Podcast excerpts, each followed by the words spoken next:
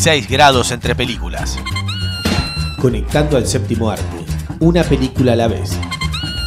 6 grados entre películas. 6 grados entre películas. 6 grados, grados entre películas.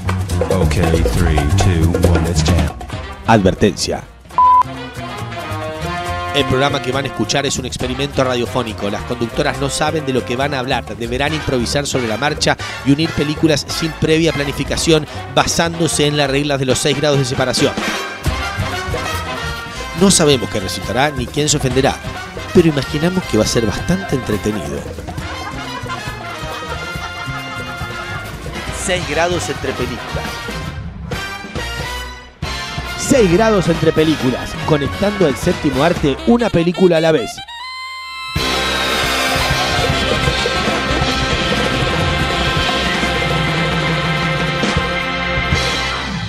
Listos. ¿Preparados? Ya.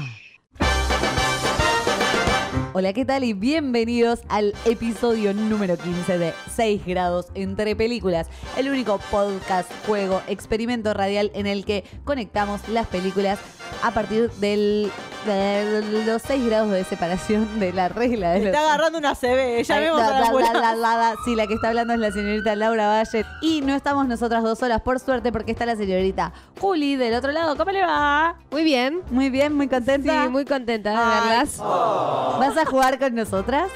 Ay, a ver. A ver. Ay, Vos pensá, porque yo te voy adelantando que para este episodio número 15 tenemos que conectar la película del 2012 titulada El Dictador, protagonizada por el señor Sasha Baron Cohen, con la película del 2017, ¿no?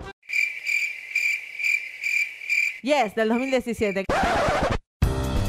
Qué gran año que fue. con la ese, ¿eh? película Phantom Thread o El Hilo Fantasma. Phantom Thread. Sí, pero el thread, thread, ¿ves lo que el ruido que hace? Pensalo, pensalo, Juli, es muy difícil. No sabe cuál es Phantom No sé, Thread, claro, eso me pasa. La última de Paul Thomas Anderson con Daniel Day-Lewis, que estuvo nominada a Mejor Película en los Oscars. Ahí está. Mucha data, mucha data estás dando. Así que ustedes, mientras nosotras jugamos acá, ustedes pueden jugar también. Jueguen, imagínate, a veces se encuentran menos grados de separación. A veces hay menos, a veces hay hasta uno solo y eso es maravilloso. Pero como el- el- este podcast se llama 6 grados entre películas, nos vemos obligadas a cumplir nuestras propias reglas.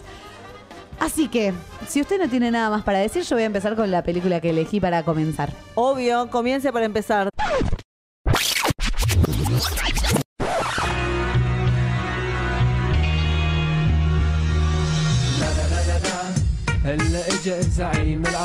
Bueno, yo elegí para arrancar una película del año 2012 que eh, extrañamente tengo este recuerdo. Mis padres, madre, padre, decidieron invitar a todos sus hijos al cine, a los hijos y a sus novios, y dijeron qué película quieren ver y fuimos todos a ver esta película. 10 Tremendo. personas al cine a ver El Dictador. Eh, debo decir que yo ya había visto Borat, yo ya sabía por qué lado venía. Vos sabías que se iba a armar medio un momento incómodo. en Sí, algún- pero mamá y papá estaban lejos, por suerte. O Ah, sea, entonces se yo sabe. no los tenía al lado, entonces no pasé ese momento incómodo. Pero la verdad sabía a qué humor me enfrentaba. No es una película para todo el mundo, ya desde este momento lo voy a decir. Es una película dirigida por Larry Charles, aquel que supo ser productor de Seinfeld. Y que supo dirigir al señor Sasha Baron Cohen en Borat y que también supo hacer la película sobre Bob Dylan titulada Anonymous. Ah. Ahora, si conocen a Sasha Baron Cohen, saben con qué se van a encontrar. Eh, él venía de. En realidad se hizo conocido por un programa de televisión que se llamaba El Show de Ali G, en el que interpretaba tres papeles: al rapero Ali G, al reportero Borat y al gay experto en moda Bruno. De todos esos personajes, de dos hizo una película de cada uno. A uno le fue bien y al otro le fue mal. Claro, a Borat le fue muy bien y a Bruno eh, no tanto. Pero Borat tenía una cosa que capaz también hay un poco acá. Borat tenía una cosa que no se terminaba de entender si era verdad que, que él era idiota o que él era de ese país extraño. My name is Borat. I like you. I like sex. Y que él había venido a los Estados Unidos a hacer entrevistas. De hecho, hay partes de la película que son entrevistas en las que el otro no sabe que va a salir una película y no sabe que eh, Sasha Baron Cohen es un actor. Kazakhstan is the greatest country in the world. All other countries are run by little girls. Other Central Asian countries. Exacto. Acá, ¿qué pasó? Esta película, que se llama El Dictador, que se llama exactamente igual en su idioma original, nos va a contar la historia del dictador, el general Aladín, que eh, es el dictador de la República de Guadilla. Guadilla. La República de Guadilla no existe, es como Wakanda, Wakanda Forever. No existe, pero antes de que se estrene la película hubo como una movida de prensa muy grande y vos googleabas Guadilla y estaba en Wikipedia. Tremendo. Porque todos podemos poner información en Wikipedia, eh, así que nada, la pusieron. Y él andaba por las calles de Estados Unidos, de, de cualquier lado, él andaba vestido de dictador. Medio que a, a- a mí por momentos Sasha Baron Cohen me asusta. Yo creo que se mete tanto en sus papeles que se la cree. Tremendo. Y hubo un tema en los Oscars que se estrenaron, que se entregaron en febrero del Tiró 2012. las cenizas de Kim Jong-un. Claro, no, del otro, del Eh, padre. Bueno, esa mierda. Kim Jong Lee se llamaba. Eh, And uh, to be sprinkled over the red carpet and over Halle Berry's chest again. the funny, uh, the interesting thing is actually, it's actually made by South Korea. No, no, no, sorry. sorry, sorry. Eh, llegó a los Oscars, a la alfombra roja, vestido de dictador. O sea, claramente la entrada era para Sacha Baron no para Aladdin. Llegó vestido de dictador y tiraba las supuestas cenizas del papá de Kim Jong-un, que se llamaba Kim Jong-lee. Obvio que es mentira. eh, pero bueno, después lo terminaron sacando del recinto de los Oscars. Todo muy lindo, muy divertido. Se peleó con un periodista. O sea, o sea, muy metido en el papel. eh, eh, muy extraño. Y cuando ves la película es eso, pero es gracioso porque es una película. Cuando es real no es gracioso. Eh, él es un dictador desagradable. Eh, la película eh, está llena de chistes machistas, asquerosos, desagradables, pero están puestos a propósito, ¿no? Como para que uno vea que existen en la realidad, porque eso es lo más triste.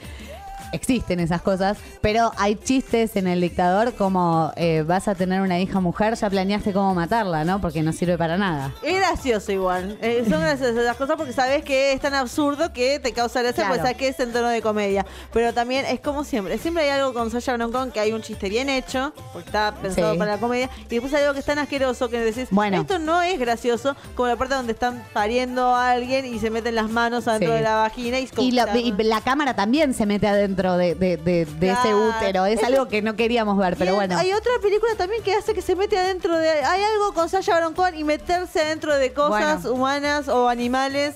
Es como los chistes. Está plagada de chistes la película. Lo que va a pasar es que este, mm, este dictador de la República de Guadilla, lo que quiere, en realidad, la ONU quiere que se decrete eh, la, la democracia en Guadilla.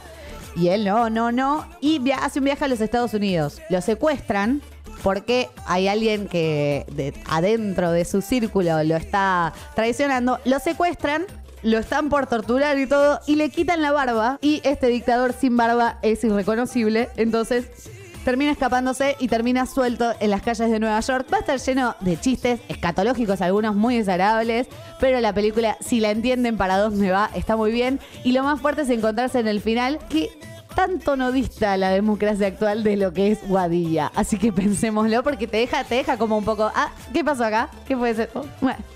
Eh, así que ese es el planteo, esa es el dictador. Yo en la realidad estoy pensando en otra persona que hace el ayudante de Aladdin durante su etapa de que estaba medio incógnito, que trabajaba para él y él lo mandó a matar, pero en realidad nunca lo mandan a matar. Toda la gente que él pensaba que mandaban a matar, como que la llevaban a otra Ya parte. sé quién decís, lo tengo anotado acá.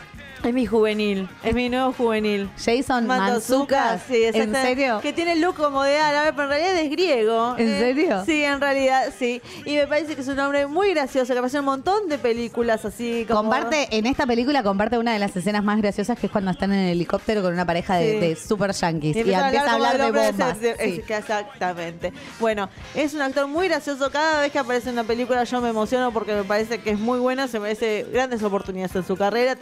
En The Good Play, eh, The Good Ah, Place claro. hace de Derek. No one can know about.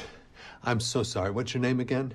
Derek Hostetler? If anybody finds out about it, Es verdad, ahora caí dónde estaba, no Bueno, sabía dónde estaba. Hace un montón de películas. Yo voy a agarrar de la. o- además de esta, hay otra donde tiene más protagonismo. No le fue tan bien, pero está, está bien. Es una buena película. Estoy hablando de The House. Eh, comedia del año pasado protagonizada por Will Ferrell y Amy Poehler que son dos padres que tienen una hija que va a ir a la universidad pero por motivos ajenos que son parte de la película, no pueden pagarle la universidad. Entonces, ¿qué les propone su amigo Jason Manzucas? You guys need money. I know how to get it. Let's start an underground casino. que es toda esta gente de suburbia, gente mayor de sus 40 años, de repente se vuelven locos por ir a la casa de este hombre con esta pareja organizando. Ellos se los consume el poder de repente. Will Ferrell usa anteojos de mujer y fuma un cigarrillo largo. Amy Poehler está como eh, exaltada todo el tiempo, le cortan el dedo a un tipo. Pasan cosas muy raras. Pero bueno, se maneja esta comedia que está dentro de todo bien. Hay una parte muy divertida. Bueno, Jason Manzucas, todas las escenas que tiene para mí son oro puro. Es un gran actor de comedia. Espero grandes cosas de él. Que aunque la película no le fue tan bien, eh, es para ver un rato, te entretenés, Te un rato. entretenés un rato con The House. Te entretenés un rato con The House y hay muchos actores conocidos también que van a ver que van a decir, ah, este es de tal lado, este es de tal otro. Pero bueno. Bueno, Es vamos a seguirle la carrera a Jason. entonces. Obvio, siempre. This help? Oh, just hold on that. Tell your friends if they mess with us, this is what they're gonna get. Bueno, yo estoy pensando en Will Ferrell en una película, o sea, este hombre para mí tiene demasiadas películas en su vida, demasiadísimas, eh, y encima es una cara muy reconocible. Entonces yo si están en el cable dando una película con Will Ferrell, la dejo. Y eso me pasó con esta película de un título muy ridículo, película del 2008 titulada Semi Pro. Come on, girl. Yeah. Casi que nadie conoce esta película, casi. O la conocen, pero digan, no. Ese título, dicen, ¿qué es esto? Eh, está Will Ferrell, está Woody Harrelson, otra razón para dejar la película. Yes, baby. Eh, la película es muy ridícula porque Will Ferrell es Jackie Moon, un tipo que eh, creó un éxito musical y que usó las ganancias para ponerse un equipo de básquet.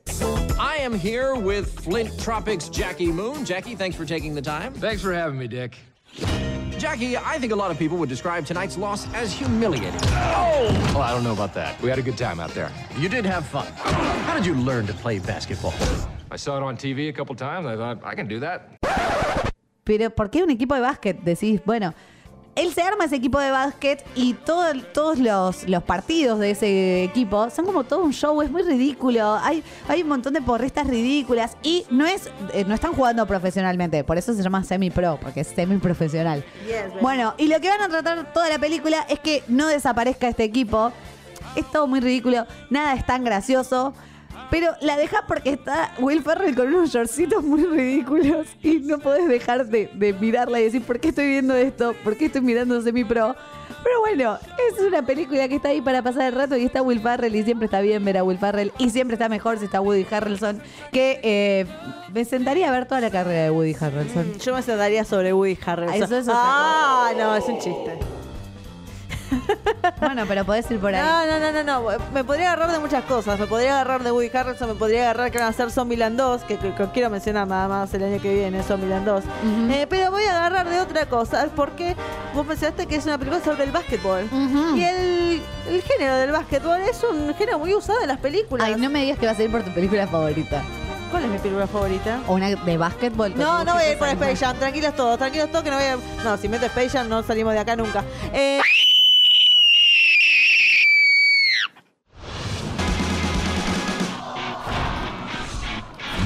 Plainview Chargers. They need the right man. I want you to coach girls varsity. I can't coach girls.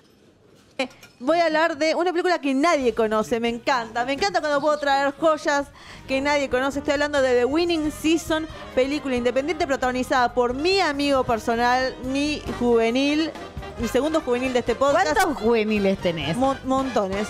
El señor Sam Rockwell, que es un hombre que, como siempre, en toda película de básquet donde entra un profesor, este profesor estaba como medio alcohólico, medio dejado, y el mundo del deporte, enseñar a un grupo de chicas a jugar al básquet, lo ayuda, entre ellas está su hija, tiene que manejar este grupo femenino y tiene que hacerlos ganar. Sí o sí, es una comedia muy graciosa. Está él y también está esta chica que después la pegó a lo grande. Emma Roberts, que es la que para mí se parece a Juli. Emma, no. Sí. Bueno, eh, no, la- no me acuerdo de Emma Roberts, me acuerdo que está Rooney Mara, que después sí hizo la chica del dragón tatuado y demás, después la- no me acordaba de Emma Juli Roberts. está googleando otra vez a Emma Roberts. Sí. Era para confirmar, porque sí me acordaba, pero Ahí dije, está. si es la que pienso, sí. Sí, es esa. Bueno, la pequeña Emma Roberts. Bueno, pero sí, me encanta esta película, me parece que es una de las mejores actuaciones de Sam Rockwell. Debería haber sido nominado al Oscar por esta, pero me encanta porque me recuerda mucho eh, una película muy tierna, muy divertida. Esas cosas que dices, qué suerte que de alguna manera llegué a ver esta película, qué suerte que llegó a mí de cierta manera cósmica, porque la pasas bien. Es una película que te deja sintiéndote bien y no pasa mucho. Es una película sobre básquet, pero creo que de todas las películas de básquet, esta es la mejor. Es un grupo de chicas, así que está mejor todavía. Se maneja diferentes temas y se hace muy bien. Y nada, Sam Rockwell. Sam Rockwell. I won Ass of the Year award. I didn't know they gave out an award for that. I get awards for everything now. Bueno, Sam Código Rockwell. Sam Rockwell, cualquier Eh, película. ¿sabés que vos decís que este es uno de sus mejores papeles y yo debo confesar que escribí una nota sobre los mejores papeles de Sam Rockwell, Me encanta. pero este no está. No es porque no viste la película. Bueno, la voy a ver y voy a hacer un nota al pie. Se agrega de Winnie. Porque nadie la conoce y todos deberían verla. Está muy buena. esta Es una película del 2010, no es tan vieja. Bueno, la voy a ver. La voy a buscar, la voy a poner en mi lista de pendientes. Ahora cuando terminemos el podcast, la voy a poner en mi lista de pendientes y la voy a ver. Dale. The winning season. Eh, hablando de Emma Roberts barra Juli Vitali, voy a hablar de una película protagonizada por ella que abre un nuevo género de películas para mí. Eh, películas que aprovechan las nuevas tecnologías y cuentan sobre eso. Bueno, esta se va a un futuro. Es una película sobre un juego, un juego virtual que jugamos con el celular. Una película que se llama Nerve. Welcome to Nerve, a game like Truth or Dare, minus the truth. Watchers pay to watch, players play to win, cash and glory. Are you a watcher or a player? Are you a watcher or a player? Es un juego de realidad virtual, pero literal. O sea, vos en tu celular aceptás el juego y te empiezan a llegar. Vos ganas plata, primer punto, porque eso es muy Obviously. importante. Eh, aceptás el juego en el celular y te empiezan a llegar desafíos que tenés que cumplir sí o sí en un tiempo determinado para ganar la plata. ¿Sí? Entonces vos en ese juego podés ser de los que miran o de los que juegan. Y esta chica, B, se llama B, acepta empezar a jugar ese juego y entra en una que empieza a ser súper popular en ese juego. Y en el medio conoce a otro jugador, a un gran jugador del juego, el señor Ian, eh, protagonizado por el señor Dave Franco, que tal vez lo baby. conocerán por ser el hermano de James Franco. Obviamente, de los Franco, de los hermanos Franco. Es una película que eh, tiene mucho potencial, quizás desaprovechado. Quiere ir así como muy rápido, tiene mucho de, de videoclip si querés. Es entretenida, pero se queda como a la mitad y al final medio que te empiezas a aburrir. Tenían una idea buena, quisieron meter esto de, ah, vamos a meternos en un juego virtual, oh, oh, oh, y se quedaron con una película cuasi adolescente.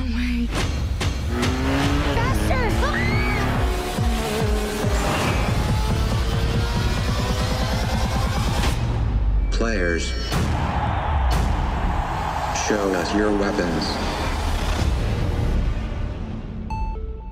Así que eso es Nerv, esta película del año 2016, dirigida por Ariel Schulman y Henry Hust. Y ahora viene el momento en que la señorita Laura Valle tiene que conectar Nerv, un juego sin reglas, con la película Phantom Thread, el hilo fantasma. Así que ahora puedes googlear.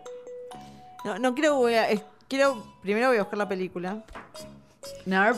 No, no, no, pará, quiero, quiero pensar, quiero pensar, quiero pensar.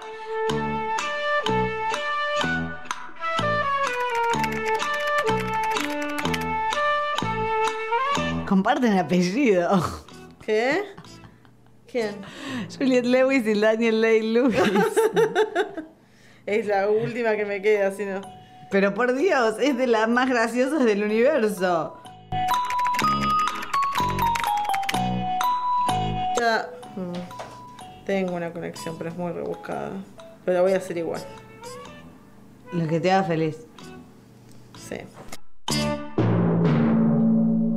Bueno, basta. Busqué en Google como una eternidad y me da mucha pena, pero lo voy a hacer igual. Eh, Emma Roberts, que está en Nerve, eh, hizo la película em, ay, Valentine's Day. Sí. Día de San Valentín, Sí. dirigida por el fallecido Gary Marshall, que ya había dirigido también a, eh, bueno, dirigió Overboard, Sí. peliculón, y dirigió también, su última película fue eh, Día de la Madre. Donde Ah, sí, sí, protagoniza sí, la señora Kate Hudson. Y Sí. Hudson, en una carrera bastante triste, lo que a mí me parece, a no, ser, no la pego mucho en la vida, No. hizo la película Nine Sí. con el señor Daniel Day-Lewis. Ajá. Tardamos, pero llegamos. Sí, me perdí en el medio, pero creo que está bien. Bueno, bueno, bueno, ya está. Actuaron con el mismo director. Muy Eh, bien. No, actuaron.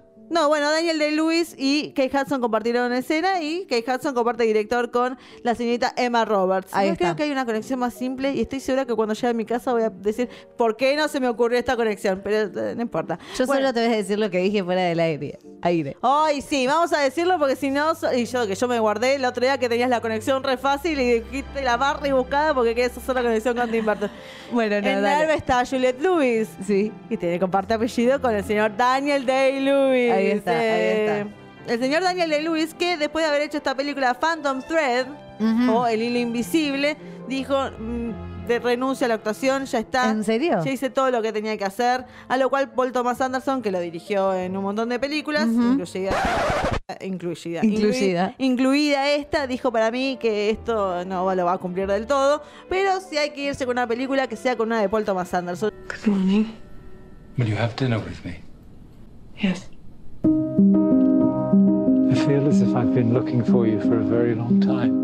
Era del año 2017, este drama de época, eh, algo que se viene acostumbrando a hacer eh, Paul Thomas Anderson, por algún motivo se le agarró la- las ganas de hacer cosas de época como The Master, que es otro peliculón. Bueno, Phantom Thread cuenta la historia de un diseñador muy obsesivo, interpretado por el señor Daniel Day-Lewis, Reynolds Woodcock, Sí. un hombre que eh, se encarga de hacer eh, una moda muy antigua, de los años 30, más o menos 50, Pero ellos están en esa época, ¿no están más atrás? ¿Están más adelante?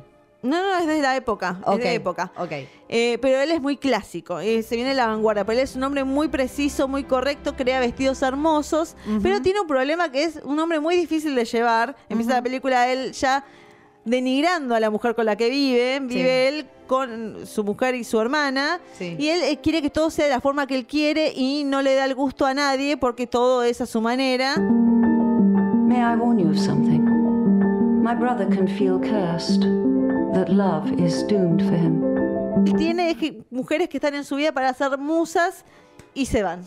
Me cansé, te vas y punto, pim pam pum. Es así.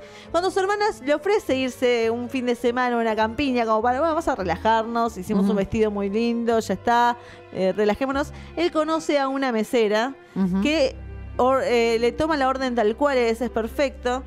Y él le dice, eh, le invita a salir. La lleva a la casa y, bueno, sácate la, la ropa porque te voy a tomar las medidas. Tengo ganas de hacerte un vestido. Y así empieza esta relación de una mujer que acepta estas rarezas de Daniel Day-Lewis, del señor Reynolds Woodcock.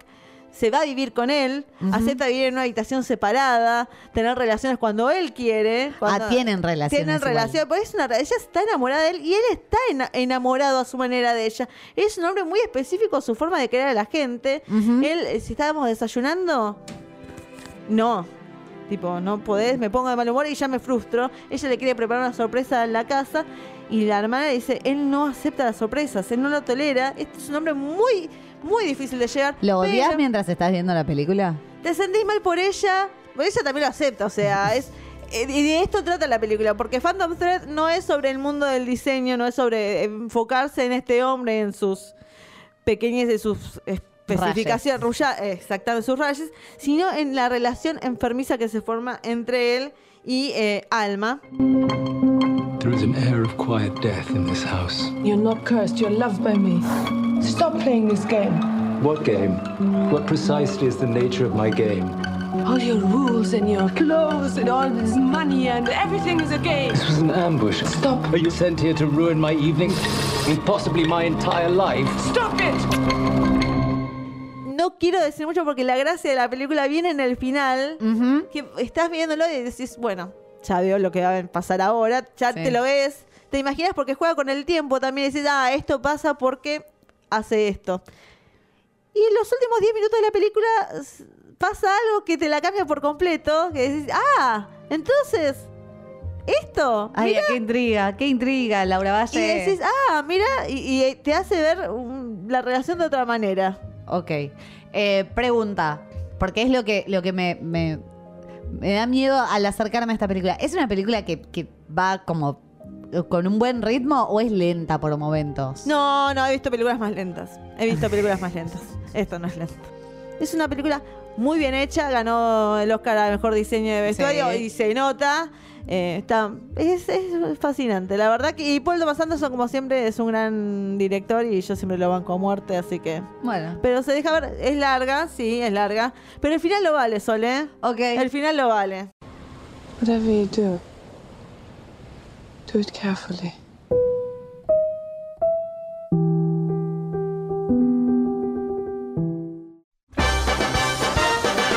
Por ella, a por ella. Y lo hemos conseguido una vez más, señorita Laura Valle. Hemos ¡Vamos! conectado el dictador con el hilo fantasma. Hemos pasado por The House, por Semi Pro, por The Winning Season, por Nerd, hasta llegar a Phantom Thread. Nunca más voy a hacer películas con Daniel Day-Lewis porque es muy jodido contra Es un hombre muy complicado, pero puede empezar con, con el podcast Ah, con Daniel Day-Lewis. Quiero decir algo igual. De Daniel Day-Lewis una película que es un peliculón Ajá. que se llama Las Brujas de Salem. De Daniel Day-Lewis con Winona Ryder. La vi en televisión hace mucho Es, es una película vieja, yo la vi, sí. Ah, vos también. la- ¿Y no Sí, te pareció un peliculón? No recuerdo. Es un peliculón. Al final es fuertísimo. Eso Bueno, eh, nada, no la podemos usar de conexión ahora, entonces esa o- No, o, queda libre. No, quería decir nada más. Las Ah, Brujas bueno. de Salem. Otro día la voy a usar para. Bueno, otro día hablaremos de Porque las está brujas Winona, de Salem. Eh, gracias a todos por estar del otro lado, de estar escuchando este hermoso podcast. Gracias a Juli por estar ahí, parecerse a Emma Roberts. Gracias, Juli, por estar ahí. Eh, Me encantó tu actuación en The Winning Season. gracias, Laura Valle, por compartir este momento en el que grabamos este juego. Gracias a ti siempre. Bueno, y sepan que entre las películas hay 6 grados de separación, pero entre nosotros hay solo uno. Adiós. Gracias.